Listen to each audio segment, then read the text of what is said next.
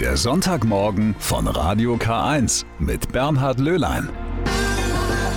Einen wunderschönen guten Morgen zum zweiten Advent in dieser Zeit vor Weihnachten. Es war ja eine aufregende Woche, die da hinter uns liegt. Dieses Wetterchaos, das war ein Wintereinbruch. So etwas haben wir ja schon lange nicht mehr erlebt. Da ist viel passiert und darum gehen wir auch gleich der Frage nach, was tun wir, wenn mal im Leben nicht alles nach Plan läuft, wenn einem die Pläne sozusagen durchkreuzt werden. Außerdem stellen wir Ihnen die Christbaumkönigin vor und einen der letzten Lebzelter in Süddeutschland. Das war schon ein richtiges Wetterchaos, das wir da erlebt haben oder gerade noch erleben. Das hat viele regelrecht aus der Bahn geworfen.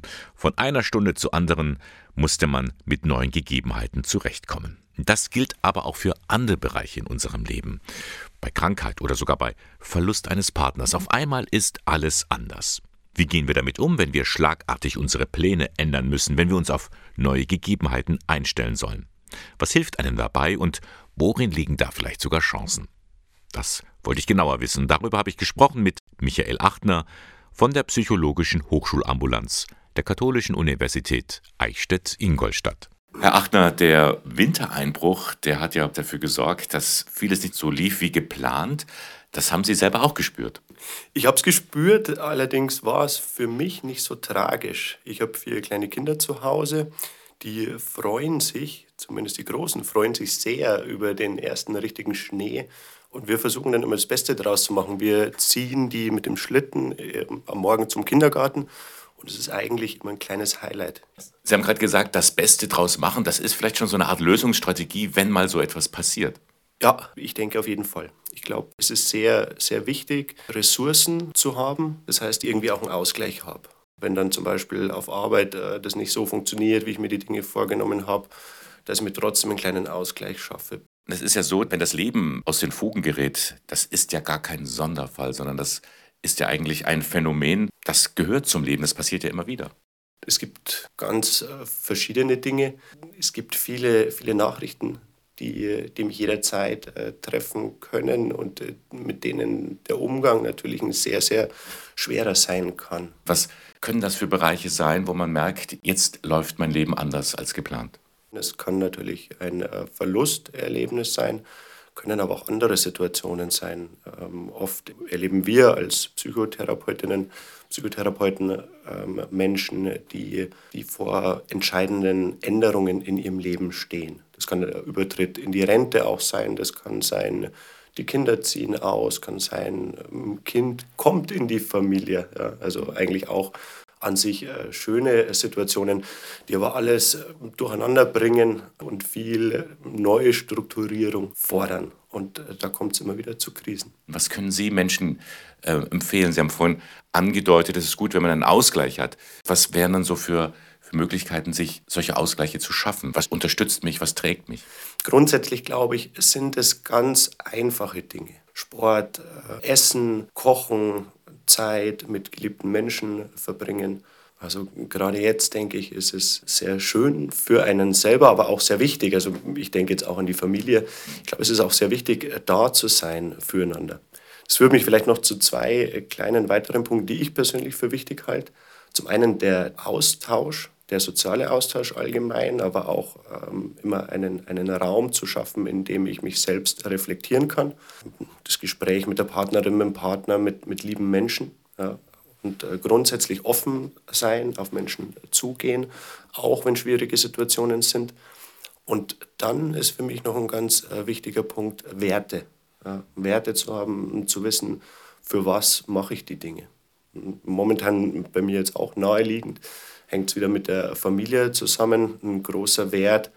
Da kommt der Psychotherapeut ein bisschen mit rein oder der werdende Psychotherapeut, den Kindern äh, das Rüstzeug mitzugeben. Wie gehe ich später mal mit schwierigen Situationen um? Herr Achtner, ganz lieben Dank für das Gespräch. Gerne. Ja, das war Michael Achtner von der Psychologischen Hochschulambulanz der Katholischen Universität. Bei größeren Krisen, die sich auch über einen längeren Zeitraum hinziehen, finden Sie dort Beratung und Unterstützung. Hier ist auch eine Internetadresse, an die Sie sich dann wenden können: www.ku.de/psychotherapie. Rocking Around the Christmas Tree, ein Tänzchen um den Christbaum. Ja, warum nicht? Schließlich steht so ein Weihnachtsbaum noch in 80 Prozent der Haushalte. Irgendwie gehört er zu Weihnachten einfach dazu. Wie so ein Christbaum am längsten frisch bleibt und was so die Trends in Sachen Schmuck sind, darüber hat sich mein Kollege Corbinian Bauer kundig gemacht. Und zwar bei niemanden anderem als der amtierenden bayerischen Christbaumkönigin. Sophia Adelberger ist nicht nur die bayerische Christbaum, sondern auch die deutsche Weihnachtsbaumkönigin. Auswahlkriterium waren weder Haarfarbe noch Größe, sagt sie. Ich bin auf dem Hof aufgewachsen, das war dem Vorstand wichtig, dass ich einfach schon mal mit Weihnachtsbäumen oder Christbäumen zu tun hatte. Und weil Sophia als Königin auch mal einen Baum umsägt, hat sie in Sachen Outfit auf ein großes Kleid und viel Tamtam -Tam verzichtet. Mir wurde jetzt nichts vorgeschrieben, dass ich jetzt ein Kleidchen oder sonstiges Schickes anziehe, sondern ich habe mich entschieden, dass ich ein ganz normales Dirndl anhab. Aber wie soll ein richtig schöner Christbaum denn jetzt aussehen? Der perfekte Christbaum sollte die Eigenschaft haben, dass er eben eine gute Nadelhaltbarkeit hat, eine schöne Färbung und eine gute Form. Da kommen wir eigentlich zur Nordmann-Tanne gleich. Das ist einfach die beste Tanne, die diese Eigenschaften hat. Und es ist auch die Tanne, die am meisten in Deutschland verkauft wird. Das sind ungefähr 80 Prozent der Deutschen kaufen das. Wie in jedem Jahr gibt es natürlich auch heuer wieder Trends in Sachen Christbaumschmuck. Also in diesem Jahr dreht sich sehr, sehr viel um die Nachhaltigkeit. Und die Natürlichkeit natürlich auch. Die Farben vom Baumschmuck sind beige, braun, grün und creme-weiß. Aber was auch eine große Rolle spielt, ist, dass man natürliche Materialien wie Holzschnitzereien, Eicheln und Blätter hernimmt zum Schmücken. Und damit man richtig lang Freude hat am perfekten Baum, empfiehlt Sophia Adelberger, einfach behandeln wie einen Blumenstrauß. Das heißt, er benötigt viel, viel Wasser, wie auch ein schöner Strauß. Und man sollte ihn nicht neben die Heizung stellen. Und wer natürlich möchte, aber bitte aufpassen mit den Lichterketten, kann den Baum regelmäßig mit einer Wassersprühflasche besprühen, da der Tannenbaum über die Nadeln die Feuchtigkeit aufnimmt und somit halten die Nadeln noch viel länger. Und am besten noch ein bisschen gedulden. Der perfekte Zeitpunkt zum Baumkauf ist in einer Woche. Da kennt sich einer aus. Corbinian Bauer war das im Gespräch mit der amtierenden bayerischen Christbaumkönigin Sophia Adelberger. Mmh, das schmeckt einfach lecker. So, ach, vor Weihnachten ist das genau das Richtige. Bei so kalten Tagen ein Lebkuchen. Allerdings, was ich hier gerade probiert habe, das ist kein gewöhnlicher, sondern einer aus dem Hause Hipp in Pfaffenhofen. Denn dort wird ein altes Handwerk ausgeübt, das mittlerweile kaum noch vorhanden ist. Hans Hipp ist einer der letzten im süddeutschen Raum, der noch Lebzelten herstellt. Ein Lebzelten ist ein Gebäck, das nur mit Honig gesüßt wird.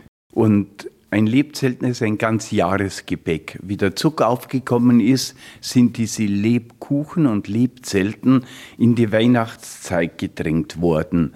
Aber früher ist man auch im August zum Lebzelter gegangen und hat sich ein Lebzelten oder einen Kuchen gekauft. Im Mittelalter wurde Lebkuchen hauptsächlich in Klöstern und Herrschaftshäusern erzeugt. Als dann die Städte und Märkte immer bedeutender wurden, haben die Lebzelter diese Aufgabe übernommen. Und nicht nur die. Nur der Lebzelter hatte das Recht, Honig und Wachs zu verarbeiten. Kein anderer Beruf. Und somit hat er ein Alleinstellungsmerkmal und eine Monopolstellung, weil er durch die Honigverarbeitung ein Monopol auf Süßigkeiten bekommen hat. Es hat er keinen Zucker gegeben und das Bienenwachs hat ein Monopol auf Licht gehabt, bevor es einen Strom- oder Petroleumlampe gegeben hat. Und beim Honig kommt noch ein weiteres Produkt, das ist der Met. Es wurde früher oft mehr Met getrunken als Bier. Bier ist ja schnell sauer geworden, ist kaputt geworden. Und deswegen hat er auch ein Monopol auf lagerbaren Alkohol gehabt. Ein wichtiger Beruf also. Mit der Zeit ging dann die Bedeutung immer weiter zurück. Zucker statt Honig, Paraffin statt Bienenwachs. Kerzen und Lebkuchen wurden zum Industrieprodukt, nicht aber im Hause Hipp, im Pfaffenhofen, wo nun mittlerweile seit über 400 Jahren Honig und Wachs verarbeitet wird. Der lebt selten basiert auf einem Rezept, wo der Grundteig neun Monate lagern muss. Und das machen wir hier im Haus noch. Ich denke, wir sind heute einer der letzten Betriebe, die das noch machen. Und bei dieser Lagerung baut sich der Zucker ab. Es entsteht Geschmacksstoffe, es entsteht ein natürliches Triebmittel und ganz wichtig ist, dass diese Lebzellen nach dem Backen hygroskopisch sind.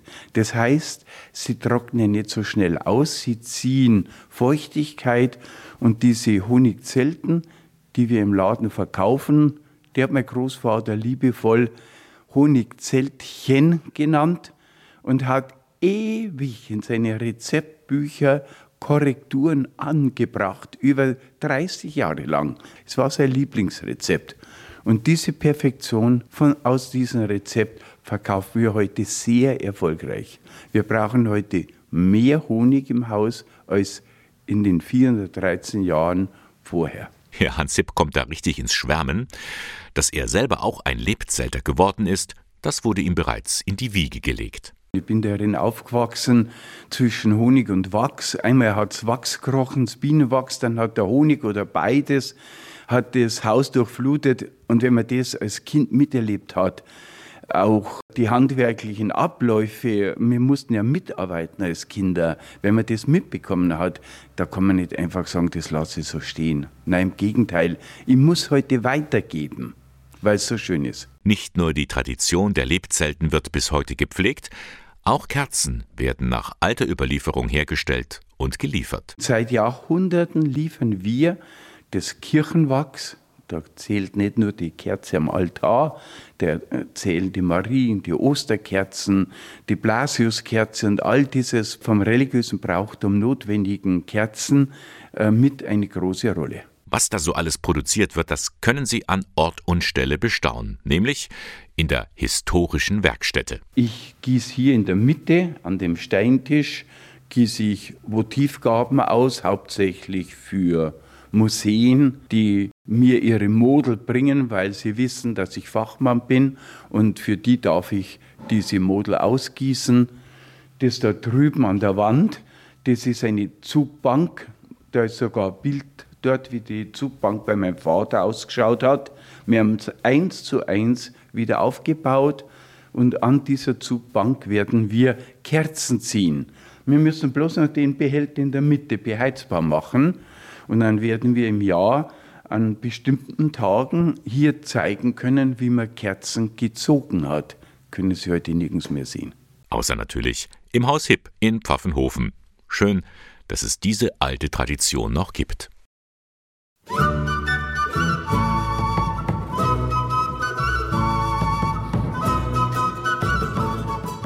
So kann Weihnachtsmusik auch klingen. Die stammt aus Mexiko. Ja, die Mexikaner wissen eben zu feiern. Und immer so um den 12. Dezember herum haben sie auch allen Grund dazu. Denn dann ist Nationalfeiertag. Dieser ist eng verbunden mit der Maria von Guadalupe, der Patronin Lateinamerikas. Gefeiert wird auch bei uns in der Region, weiß Rudi Schmidt von der katholischen Stadtkirche, und zwar morgen. Wir haben in Ingolstadt eine größere Gruppierung an Mexikanern hängt auch unter anderem mit Audi zusammen, die da Mexikaner ausbilden. Und die sind eingeladen, abends um halb sechs, 17.30 Uhr in St. Moritz in der Innenstadt in der Kirche einen Gottesdienst anlässlich dieses Nationalfeiertags zu feiern. José Manuel Rosales ist einer dieser Mexikaner, der wegen Audi nach Ingolstadt gekommen ist. In seiner Heimat Mexiko-Stadt wird Maria von Guadalupe sehr verehrt. Es ist der größte Wallfahrtsort der Welt. Mutter Gottes von Guadalupe ist die Basilika von Guadalupe in Mexiko-Stadt drin und ist etwas Besonderes. Du kannst von ganz weit weg von der Basilika die das Bild von Mutter Gottes äh, Guadalupe anschauen. Also ist ganz besonders von draußen. Du bist noch nicht drin in dieser Basilika. Du kannst das Bild von weit, weit weg anschauen. Und das ist wie ein erster Blick mit unserer Madonna, unserer Mutter. Die Verehrung der Maria in Guadalupe geht zurück auf ein Ereignis vor fast 500 Jahren. Die Gottesmutter Maria erschien einem Bauern und in der Folge ließen sich 30 Millionen indigene Menschen taufen. Deshalb findet morgen am 11. Dezember um 17.30 Uhr eine heilige Messe in spanischer Sprache statt, und zwar in der Kirche St. Moritz in Ingolstadt. Und nach dem Gottesdienst sind alle zu einer Begegnung eingeladen, gleich nebenan im Saal des Hauses der katholischen Stadtkirche.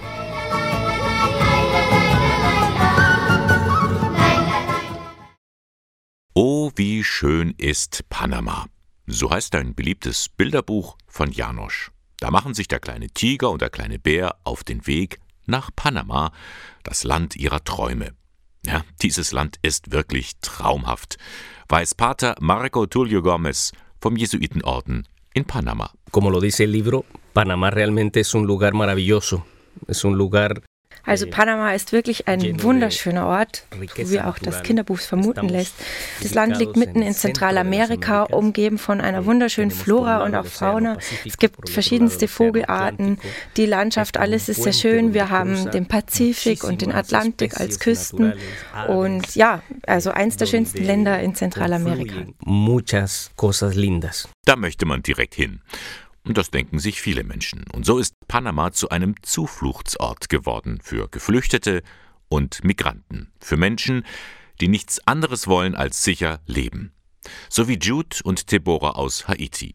Zusammen mit ihrer sechsjährigen Tochter haben sie den beschwerlichen Weg über Brasilien genommen, um in die USA zu reisen. Doch erstmal sind sie in Panama gelandet. Deborah war hochschwanger, Jude schwer krank. Er musste ins Krankenhaus. Hilfe bekamen sie von Padre Marco. En nuestro, nuestra casa de acogida wir haben dann Deborah und die kleine Tochter aufgenommen in unserer Migrantenherberge. und sie konnte dann jeden Tag ihren Mann im Krankenhaus besuchen. Und ein paar Tage später ist dann die kleine Tochter auf die Welt gekommen und eben bei Fei Alegria. Fei Alegria, Glaube und Freude, so heißt der Verein der Jesuiten, der Flüchtlinge und Migranten unterstützt, die in Panama bleiben wollen oder sich auf der Durchreise in Richtung USA befinden. So wie Jude und Deborah. Doch die Freude der Familie währte nur kurz.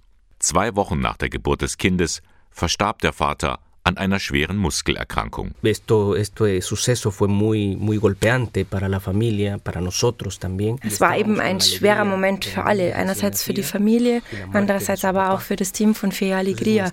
Einerseits sieht man hier die Freude, das Kind ist gerade auf die Welt gekommen, aber andererseits eben dieser traurige Moment, den geliebten Menschen zu verlieren. Und da braucht es ja einfach auch ganz viel Glaube, um stark zu bleiben. Und deswegen hat Fea Alegria dann auch eine Doppelrolle einnehmen müssen, um eben die Mutter zu stärken, damit sie einfach weitermachen kann und für ihre Kinder da sein kann, trotz dieser Trauer. Irgendwann kam dann der Moment, Deborah zog mit ihren beiden Kindern weiter in die USA, wo sie jetzt bei Verwandten lebt. Das eben ist die Aufgabe von Fei Alegria, Dasein für die Menschen, die Hilfe brauchen. Fei Alegria es un movimiento de educación popular also Fe Alegria ist eine Jesuitenbewegung, das vor allem hilft im Bereich der Bildung, da aktiv ist, aber eben auch der Sozialförderung, ja, also der sozialen Teilhabe. Und wir hören uns die Menschen an, wir hören uns ihre Fragen an und schauen einfach, wo sind die Bedürfnisse, wo können wir am meisten helfen. Das kann einerseits sein irgendwie ähm, die psychologische Betreuung, aber auch genauso die medizinische Betreuung oder eben die Rechtsberatung. Unterstützung bekommt Fei Alegria unter anderem vom katholischen Hilfswerk Adveniat. Das lenkt mit seiner Weihnachtsaktion in diesem Jahr den Blick auf Panama.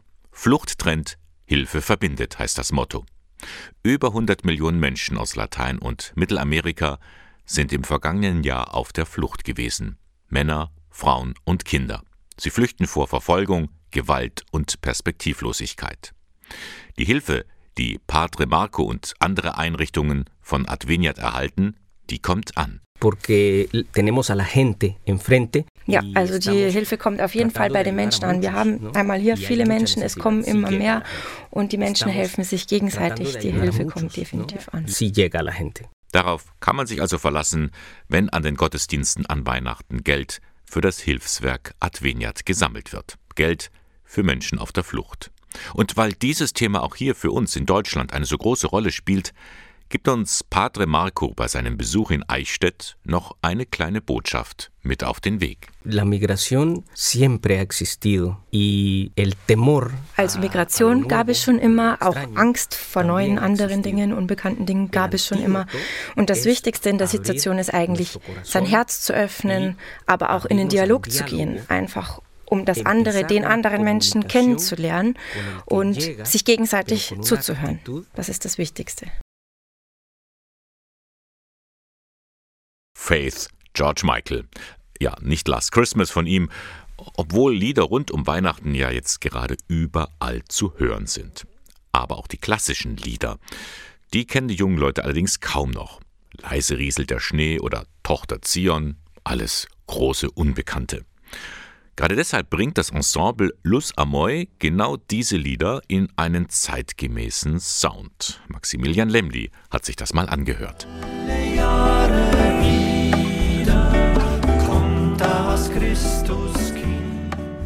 Alle Jahre wieder, eigentlich ganz vertraut, aber in Moy irgendwie ziemlich fremd. Und damit erklärt sich das Konzept von Lusamoy schon ziemlich gut. Die Musiker machen aus feierlichen Weihnachtsklassikern Popsongs, die schon fast wie Jazz klingen. Angefangen hat bei Ensembleleiter Stefan Pellmeier alles mit bayerischer Hausmusik. Jahrelang ist die Familie von Adventsfeier zu Adventsfeier gezogen. Dann hat die Mama irgendwann gesagt, wie ich begonnen habe, abseits von der traditionellen Volksmusik dann, sage ich mal, ein bisschen komplexere Harmonien zu verwenden und so. Die Mama hat Gitarre gespielt, die hat irgendwann gesagt, das ist jetzt alles langsam ein bisschen zu schwer, wir sollen uns andere junge Leute suchen, die da mitmachen. Das mit den komplexen Harmonien ging noch eine ganze Weile so weiter. Pellmeier hat sich nämlich in Rock- und Jazzbands, aber auch Blaskapellen ausprobiert und dann klassisches Schlagwerk studiert. Mit diesem musikalischen Stilmix hat Pellmeier dann Lusamoy den einzigartigen Sound verpasst. Der kommt auch bei ihrem Weihnachtsprogramm sehr gut an, das vor zehn Jahren entstanden ist. Da spielen sie Weihnachtslieder, die eigentlich jeder kennt, auf ihre ganz eigene Weise. Ich kenne Macht hoch die Tür, ich kenne Es wird schon gleich dumper, still, still, still, O Heiland reißt die Himmel auf. Ich war erstaunt bei der Erstellung des Booklets unserer neuen CD, dass junge Leute das äh, nicht mehr alles zwingend kennen.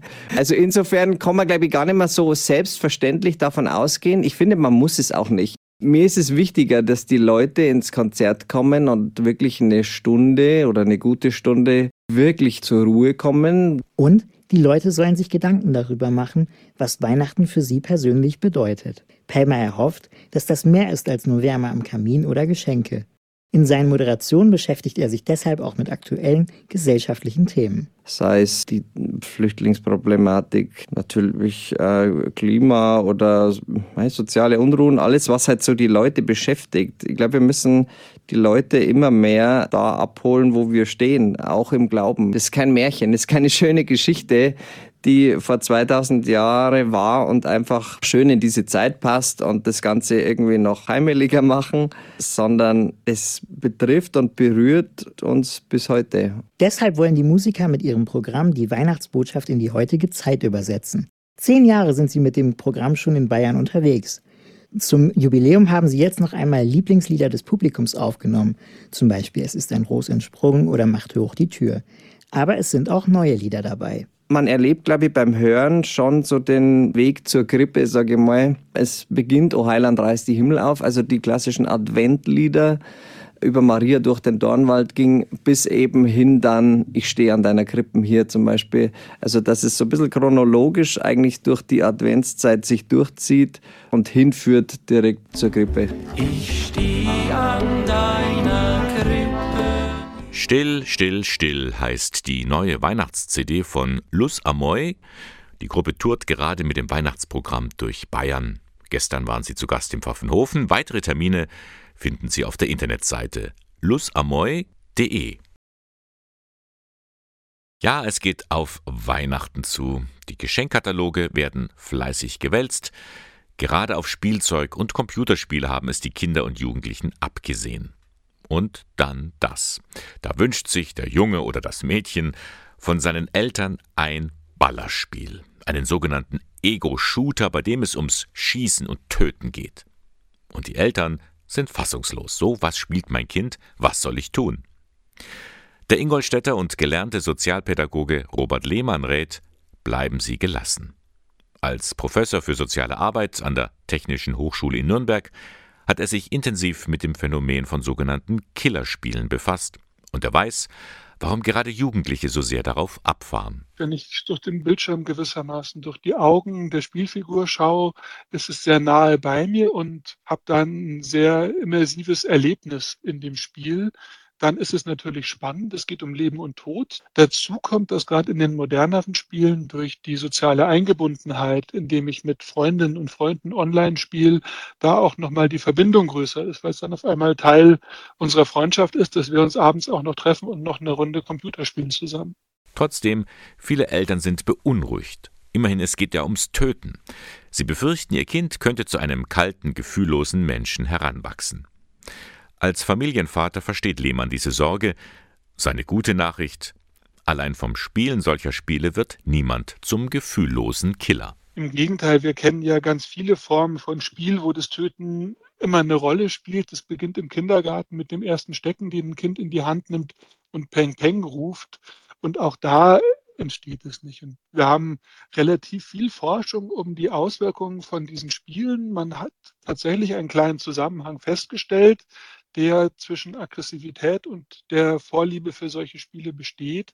Aber der ist erstens relativ klein und zweitens ist die Frage, wer ist die Henne und wer ist das Ei? Die Hauptrisiken liegen gar nicht in der Darstellung der Inhalte. Viel gefährlicher ist der Suchtfaktor, vor allem wenn es ums Geld geht. Und noch schlimmer, wenn man bei Online-Spielen an die falschen Personen gerät, die sich das Vertrauen der Kinder und Jugendlichen erschleichen. Zum Beispiel online eine Lizenz für irgendein Killerspiel oder so ermöglichen, um sie danach genau damit zu erpressen und zu sagen, ich weiß, deine Eltern haben dir nicht erlaubt, das zu spielen und wenn du jetzt nicht machst, was ich will, dann sage ich deinen Eltern, dass du das spielst. Und deswegen ist es mir so wichtig, dass wir unseren Umgang mit Killerspielen hinterfragen, weil sobald wir für unsere Kinder nicht mehr die Ansprechpartner sind für ihre Erlebnisse im digitalen Raum, setzen wir sie in der viel größeren Gefahr aus, als vom eigentlichen Inhalt der Spiele ausgehen würde. Die Eltern sollten also immer sicherstellen, es muss für die Jugendlichen einen erwachsenen Ansprechpartner geben, mit dem sie über ihre Erlebnisse im digitalen Raum sprechen können. Wenn man selbst jetzt wirklich keinerlei Zugang zu den Spielen hat, dann wäre hier die Zeit, Taufpaten, Firmpaten oder so zu involvieren und wirklich den Kindern deutlich zu machen, egal was du in der digitalen Welt erlebst, hier ist diese eine Person, mit dem kannst du immer drüber reden und der wird dir nie den Kopf abreißen, egal was du im Internet angestellt hast, damit solche Erpressungskreisläufe überhaupt nicht stattfinden können, sondern das Kind immer weiß, wenn es sich bedrängt fühlt, zu dem kann ich gehen. Guter Tipp. Tja, und was sollen Eltern nun tun, wenn sich ihr Kind tatsächlich ein Killerspiel zu Weihnachten wünscht, zum Fest des Friedens? Ich würde mit meinem Kind offen sprechen, die Vorbehalte ihm erklären, auch begreiflich machen, aber dennoch auch den Wunsch des Kindes erstmal wahrnehmen und als solchen akzeptieren, auf keinen Fall dämonisieren im Sinne von, oh Gott, mein Kind will Killerspiele, es geht den Bach runter. Das ist, glaube ich, heutzutage ein ganz normaler Wunsch und dann mit dem Kind gemeinsam im Gespräch einen guten Weg suchen, wie eben einerseits die eigenen Vorbehalte noch ihren Platz finden können, aber andererseits das Kind auch eine Möglichkeit hat, solche Spiele kennenzulernen, auszuprobieren und sich vielleicht auch eine eigene Meinung davon zu bilden. Sagt Robert Lehmann, Professor für soziale Arbeit an der Technischen Hochschule in Nürnberg. Er befasst sich mit dem Phänomen von sogenannten Killerspielen. Das hat es in der katholischen Kirche in Deutschland so noch nicht gegeben.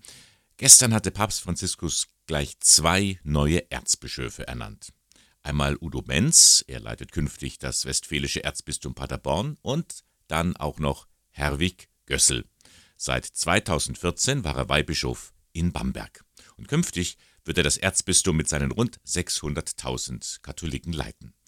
Das ist für uns hier im Bistum Eichstätt nicht uninteressant, denn Eichstätt gehört zur Kirchenprovinz Bamberg.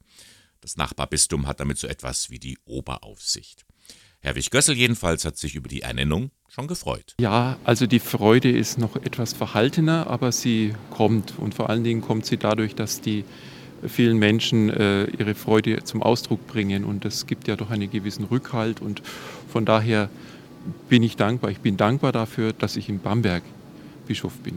Sein Vorteil ist, er ist im Erzbistum Bamberg groß geworden, kennt also die Menschen. Und er hat ein Jahr lang schon in Vertretung die Diözese geleitet. Darum hat er sich einiges vorgenommen. Ich nehme mir einfach vor, dass, äh, dass der Glaube wieder stark verkündet wird. Auch äh, da müssen wir uns neue Formen sicher überlegen. Aber ich, ich denke, die Kirchen äh, Mitgliedschaftsuntersuchung hat gezeigt, dass da ganz großer Bedarf auch ist. Und ich, wie gesagt, ich halte den Glauben für sehr wichtig und deswegen möchte ich in diesem Punkt Impulse setzen und äh, hoffe, dass das dann auch aufgegriffen wird und, und Erfolg bringt, in Anführungszeichen. Erfolg lässt sich ja meistens in diesem Bereich nicht so messen. Reformen in der Kirche, denen steht er aufgeschlossen gegenüber. Doch an erster Stelle steht für ihn, den Menschen zu helfen, Jesus zu begegnen. Damit bin ich angetreten und dabei bleibe ich auch. Und dafür setze ich mich ein, dass Menschen durch meinen Dienst, aber durch den Dienst von vielen erleben können, dass dieser Christus lebendig ist und dass er für sie in ihrem Leben eine Hilfe ist. Glückwünsche für Herwig Gössel gibt es von allen Seiten. Auch der Eichstätter Bischof Gregor Maria Hanke hat ihm gratuliert. Mit ihm habe der Papst einen erfahrenen und glaubensstarken Erzbischof ernannt. Und er freut sich auf die Zusammenarbeit mit ihm. Er werde in schwierigen Zeiten ein guter und umsichtiger Hirte sein. Soweit Bischof Hanke zur Ernennung von Herwig Gössel zum neuen Erzbischof von Bamberg.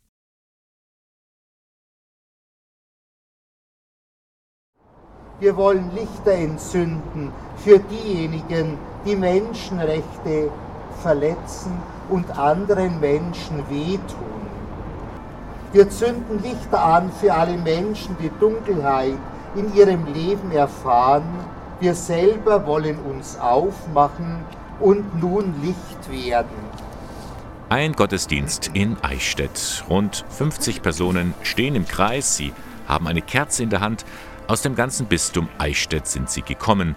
Sie setzen ein Zeichen für mehr Rechte für Menschen mit Behinderung. Mit dabei ist auch Diana Jung. Sie hat sich vom Landkreis Roth-Schwabach auf den Weg in die Bischofsstadt gemacht. Ich bin in Heimen-Wengen in Avoheim und da haben wir ein Plakat gehabt, wo das der heutige Abend drauf stand. Und da hat die Schwester Lydia die heute auch dabei ist, gemeint, es wäre für meinen Geburtstag noch ein schöner Abschluss. Und was hat Ihnen heute besonders gut gefallen? Der Lichterumzug mit den Kerzen und der Gottesdienst. Der war wirklich sehr schön. Was wissen Sie noch vom Gottesdienst? Was fällt Ihnen noch besonders ein? Es geht darum, dass alle Menschen Rechte haben. Und dafür haben wir gebetet. Und dafür haben wir auch den Lichterumzug gemacht dass die Rechte für alle Menschen gleich sind und dass wir das akzeptieren. Haben Sie manchmal das Gefühl, hier komme ich nicht zu meinem Recht? Gibt es solche Situationen? Manchmal habe ich schon das Gefühl, aber ich schaue immer, dass ich dann, wenn ich mir nicht selber helfen kann, jemand sucht, der mir hilft. Es ist ein, ein Gottesdienst heute gewesen. Hilft Ihnen der Glaube? Der Glaube, der hilft immer der hilft im Herzen und im Kopf. Der Glaube hilft, Diana Jung. Und damit auch Sie und andere Menschen mit einem Handicap ihren Glauben leben können, dafür setzt sich die Behindertenpastoral im Bistum Eichstätt ein. Deren Leiter ist Alfred Grimm und er kämpft für die Rechte von Menschen mit Behinderung. Bei uns ist immer noch ein ganz großes Problem öffentliche Räume, Barrierefreiheit. Besonders äh, der Schwerhörigenverein wird nicht müde anzuklagen, dass einfach diese Induktionsanlagen, die sehr günstig wären, nicht äh, in öffentlichen Räumen, auch in Kirchen, nicht eingebaut werden. Das ist so eine ganz eine kleine Sache, die mit wenig Kostenaufwand große Hilfe bringen würde. Aber auch in der Kirche ist noch nicht alles Gold, was glänzt. Das Team um Alfred Grimm will den Gemeinden Mut machen, Inklusion in die Tat umzusetzen. Denn gerade Menschen mit Behinderung seien besonders aufgeschlossen für den Glauben. Der Glaube muss einfach überzeugend rüberkommen. Sie müssen sich auch angenommen fühlen. Also ein Glaube, der nur so dogmatisch verkündigt wird, der wird jetzt wenig ankommen, aber ansonsten gehen sie ganz gerne in Kirche, besonders wenn sie dann Menschen finden, äh, die sie als Freunde erleben, die sie als Partner erleben und nicht als Bevormunder. Wenn sie Glauben so leben dürfen, dann kann er ihr Leben wesentlich bereichern. Es ist schon sehr ernsthaft und wichtig. Tja, was Pfarrer Grimm da aufgelistet hat, das ist in der Tat für jeden von uns ein Anliegen. Weniger Dogmatik von oben, mehr respektvoller Umgang miteinander in Kirche wie in Gesellschaft. Inklusion ist ein Menschenrecht.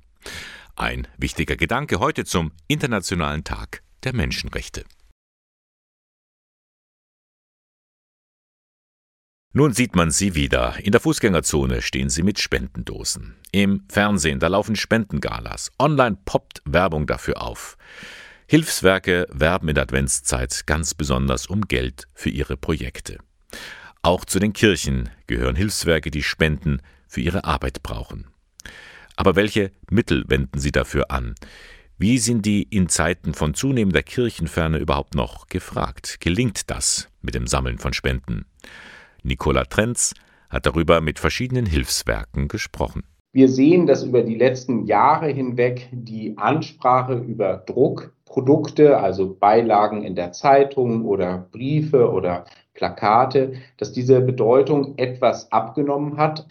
Der Online-Anteil wird immer größer und wird wahrscheinlich mutmaßlich in den kommenden 15 Jahren auch mehr an Bedeutung gewinnen. Darius Gobat leitet die Öffentlichkeitsarbeit von Caritas International. So wie er beschreiben mehrere Hilfswerke die Entwicklungen der vergangenen Jahre. Eher altmodisches Werben um Spenden ist weiterhin sehr gefragt, aber auch Social Media wird immer wichtiger. Das kennt auch David Reusch vom weltweiten Hilfswerk Franziskaner Helfen.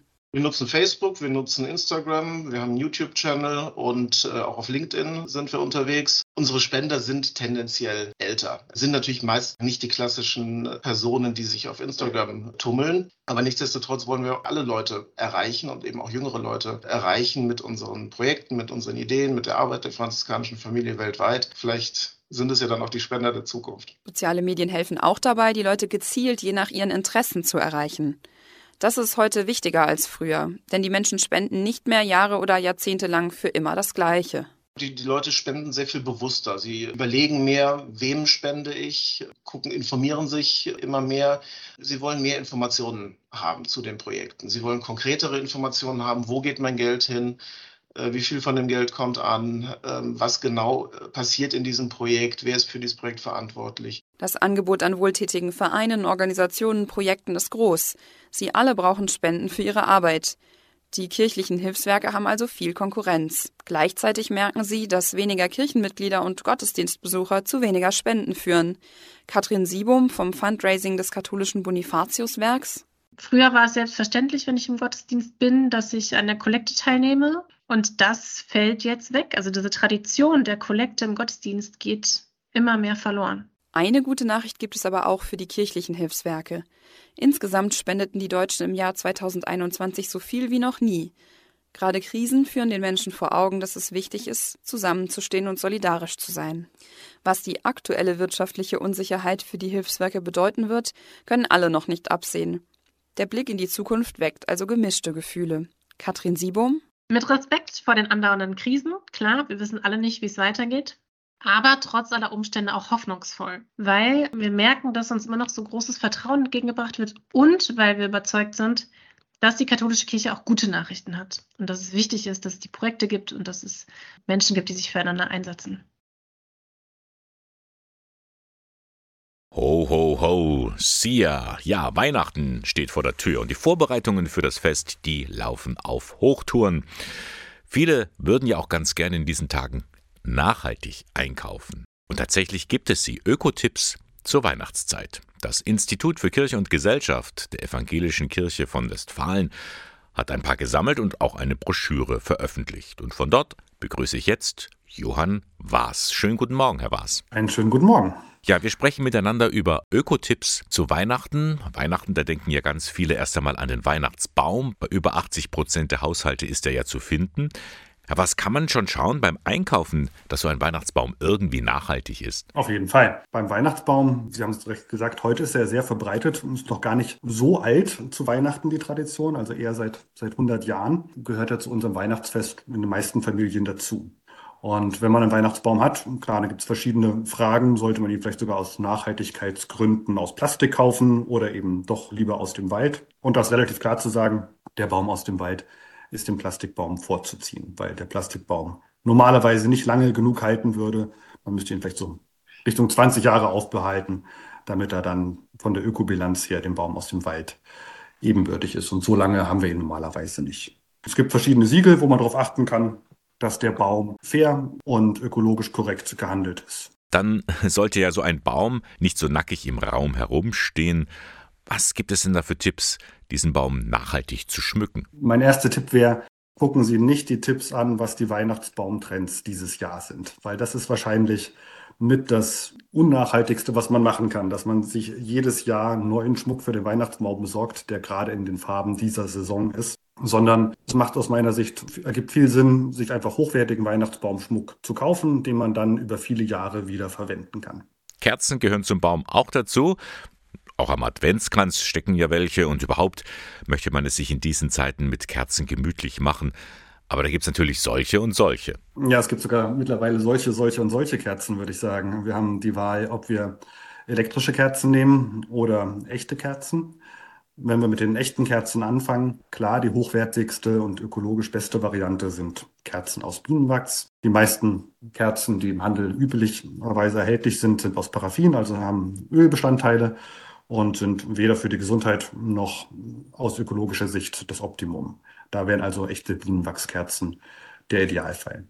Und die Entscheidung, ob nun echte Kerzen oder LED-Kerzen, das ist ein gutes Stück Geschmacks- und Risikoaffinitätfrage. Ich bevorzuge die echten Kerzen, aber auch LED-Kerzen können da natürlich eine gute Alternative sein. Kommen wir zu den Geschenken, die wir ja jetzt gerne einkaufen.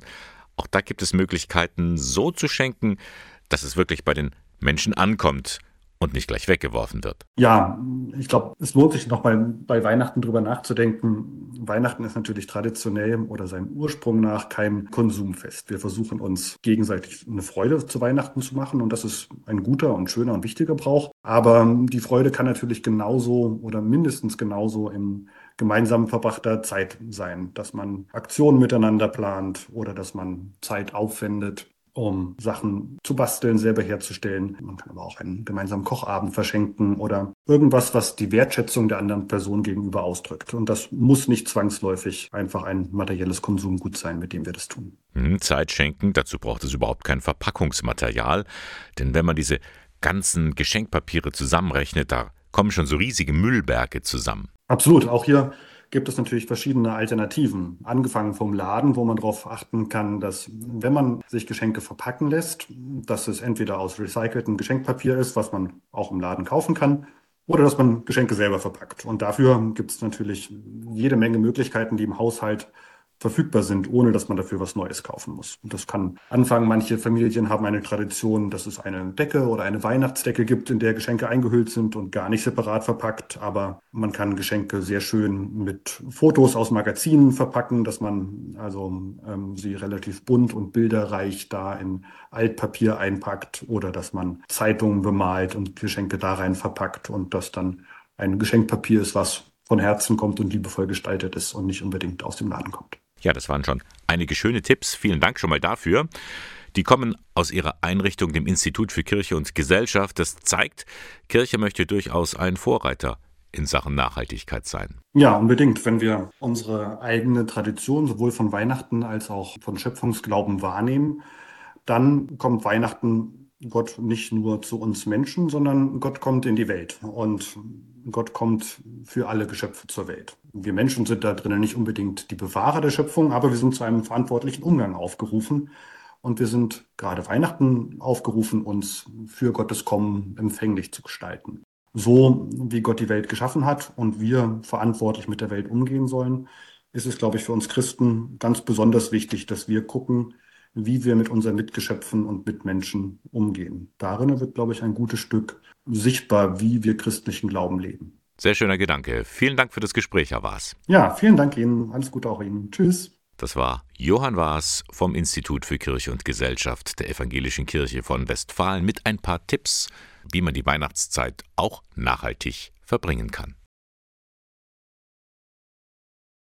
Riptide, Rance Joy am Sonntagmorgen mit Radio K1. Und bevor es jetzt weitergeht mit dem Kulturkanal, blicken wir noch mal kurz zurück auf die vergangenen drei Stunden. Da habe ich gleich zu Beginn der Sendung mit Michael Achtner gesprochen von der Psychologischen Hochschulambulanz der Katholischen Universität Eichstätt-Ingolstadt. Es ging ja darum, wie schnell das Leben mal aus den Fugen geraten kann. Das haben wir ja jetzt erlebt mit dem Wetterchaos und dem Bahnstreik. Achtner meint unter anderem, bei solchen Situationen einfach auch das Beste draus zu machen. Ich glaube, ähm, es ist sehr, sehr wichtig, Ressourcen zu haben. Ja? Das heißt irgendwie, ähm, dass ich irgendwie auch einen Ausgleich habe. Ja? Wenn dann zum Beispiel auf Arbeit äh, das nicht so funktioniert, wie ich mir die Dinge vorgenommen habe, dass ich mir trotzdem einen kleinen Ausgleich schaffe privat. Und dann habe ich Ihnen Hans Zipp aus Pfaffenhofen vorgestellt der in seinem Haus Lebzelten herstellt, also Lebkuchen. Das ist ein Handwerk, das ihm in die Wiege gelegt worden ist. Ich bin darin aufgewachsen zwischen Honig und Wachs. Einmal hat es Wachs gerochen, das Bienenwachs, dann hat der Honig oder beides hat das Haus durchflutet. Und wenn man das als Kind miterlebt hat, auch äh, die handwerklichen Abläufe, äh, wir mussten ja mitarbeiten als Kinder. Wenn man das mitbekommen hat, da kann man nicht einfach sagen, das lasse ich so stehen. Nein, im Gegenteil, ich muss heute weitergeben, weil es so schön ist. Und dann war bei mir zu Gast Padre Marco aus Panama. Er ist in Eichstätt gewesen, um auf die Aktion des Hilfswerks Adveniat aufmerksam zu machen. In diesem Jahr geht es da vor allem um das Thema Flucht. Und weil auch in Deutschland dieses Thema so intensiv behandelt wird und da über eine gute Lösung gerungen wird, hat er uns zum Schluss des Gesprächs noch eine kleine Botschaft mit auf den Weg gegeben. La migración siempre ha existido y el temor also Migration gab es schon immer, auch Angst vor neuen anderen Dingen, unbekannten Dingen gab es schon immer. Und das Wichtigste in der Situation ist eigentlich, sein Herz zu öffnen, aber auch in den Dialog zu gehen, einfach um das andere, den anderen Menschen kennenzulernen und sich gegenseitig zuzuhören. Das ist das Wichtigste. Ein schöner Gedanke für diesen zweiten Adventssonntag. Und das war der Sonntagmorgen mit Radio K1, Moderation und Redaktion der Sendung Bernhard Löhlein. K1 finden Sie in Eichstätt in der Luitpoldstraße 2. Ich wünsche Ihnen noch einen schönen Sonntag und wir hören uns nächste Woche wieder. Bis dann.